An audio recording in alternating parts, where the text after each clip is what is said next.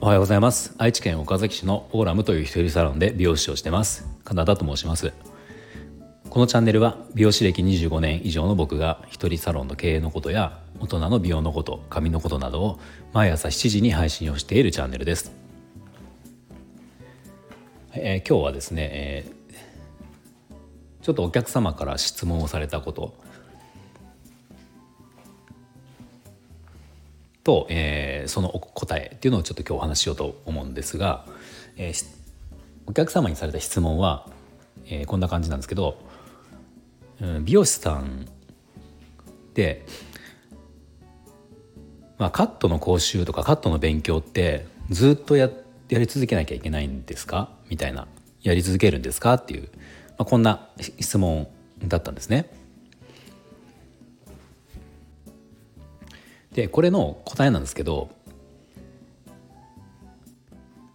まあ僕が思う答えっていうのはまあある意味勉強はし続けなきゃいけないんだけど勉強する内容は変わるのかなっていうふうに思ってます。っていうのは、まあ、例えばお客様が思うそのカットの勉強っていうのはまあ多分あのよくあるカット講習とかカットセミナーとかだと思うんですね。あのそう講習に行ってカットを習うみたいなそういうことだと思うんですけど、まあ、こういう勉強っていうのは、まあ、僕例えば今だと美容師歴っていうことでいうと25年以上になるんですけど、うんまあ、例えばその25年あるいるけど、まあ、美容師やってるけど、まあ、カットをじゃあ始めたカットするようになったのが3年目ぐらいだとしたら、まあ、20それでも23年とか、ね、そのぐらいはこうカットしてるわけですよ。で最初の頃ってのはもちろんカット講習にやっぱたくさん行きました行ったし、えー、と本当に最初の頃はやっぱり人形をいっぱい切ったしでじゃあ今になって人形を切ってるかっていうともうなんかもう数年人形なんか切ってないんですよね。あのカットウィッグっていうんですけど人形カットウィッグを切ってはないんですよ。あとじゃあカット講習に行ってるかっていうとこれももう随分行ってないんですよね。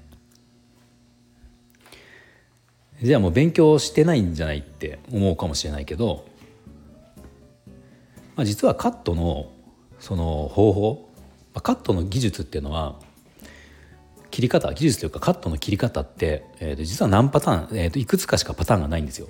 パターンっていうのはそのヘアスタイルとかじゃなくて切り方ですね。要は多分皆さんが分かることで言うとワンレングスを切るってまっすぐ切るっていう要は普通に髪の毛を溶かした状態でこうまっすぐパツって切ること。ワンレングスって言うんだけど、まあ、これ切り方の一つですよ。ワンレングスっていうのは切り方の一つ。例えばああと他に言うとレイヤーを入れるっていうことですね。ダウンを入れるっていうのがあのまっすぐ切るだけのワンレングスじゃなくてそれに、えー、上の髪を短くしたりとかして動きをつけるっていうのレイヤー入れるってことになるんだけど、まあ、これも切り方の一つなんですよ。でこういう切り方っていうのが多分、えー、ともうそんなにないんですよ数は。多分 10, 10, 個10個もないかなっていうぐらい。レイヤーとかグラデーションとか、まあ、髪をすくとか、うんまあ、本当になんかシンプルに言えばワンレングスレイヤーとワンレングスレイヤーグラデーション。もうほぼこの3つじゃないかなと思うぐらい。シンプルに言えばこの3つなんですよ。だから切り方としてはこの3つであとこれをどう組み合わせていくかっていうことなんですよ。まあもちろんこの3つでは済まないんだけどシンプルに言ったら3つ、まあ、これがちょっと変形したものをあ考えたとしても多分10個もないんですよ切り方として。でこれをどういうバランスで切るかとかどんなふうに切るかどんなふうに考えて切るかとかっていうのがまあこういろいろこうなんていうんですかあのみんなアレンジをして自己流になっていくんですけど。だから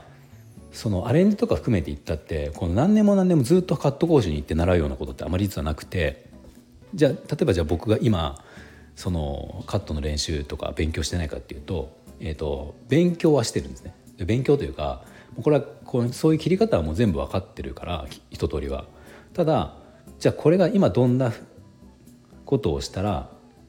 えーと、今の流行とか今の時代に合うかとかあとその時代の流行だけじゃなくて、えー、と年代とかですよねその髪質とかこう体型とかっていうのも変わってくるから、まあ、うちだと結構ね40代以上のとか、まあ、50代60代の方もかなり多いのでこういう方のそのカットする時にやっぱりその何ていうんですか習ったことだけとかでは対応できないようなことって出てくるんですよやっぱり。まあ、こういうことを、まあ、日々自分でこうなんていうのかあの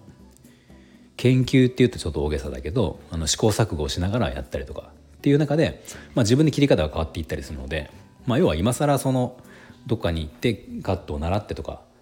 ていうことは正直しないっていうことですね。だからだんだんその年数美容師の、えー、経験積んでってその年数とかによって勉強の仕方が変わってくるっていうことです。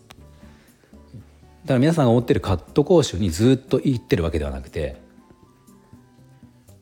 まあどちらかというとその日々お客様の髪をこう切らせてもらってる中であのここもっとこうこうならないかなとかここをどうしたらこう改善できるのかなとかっていうことにこう、まあ、毎回こうぶつかりながらじゃそれを自分で解決していくみたいな。その繰り返しで今今ぐらいになるとあの技術が上がっていく。上がっていくというかこうパターンが増えていくみたいな、うん、そんな感じですね。なのでまああのある程度こうベテランになってくるとベテランというかこう年数を重ねていくと多分どうだろう1年ごとぐらいに切り方ってちょっと微妙に変わってきたりするんですよ。多分これはまあ僕だけじゃなくてあのある程度長くやってる美容師さんって多分そうだと思うんですけどまあなんかそれが結構カットの難しいとこでもあり、まあ、楽しいとこでもあるのかなっていう、まあ、そんな感じですね。なのでまあそのお客様の質問美容師さんってカットの勉強はずっとしなきゃいけないのかっていう質問に対しては、まあ、しなきしなきゃいけないというか、まあ、ずっと勉強はおそらくするけど、えー、と勉強の仕方はあの年数によって変わるよっていうそういうお答えになります。はい、では最後まで聞いていただきありがとうございました。もし何か参考になりましたらいいねボタンフォローをぜひお願いします。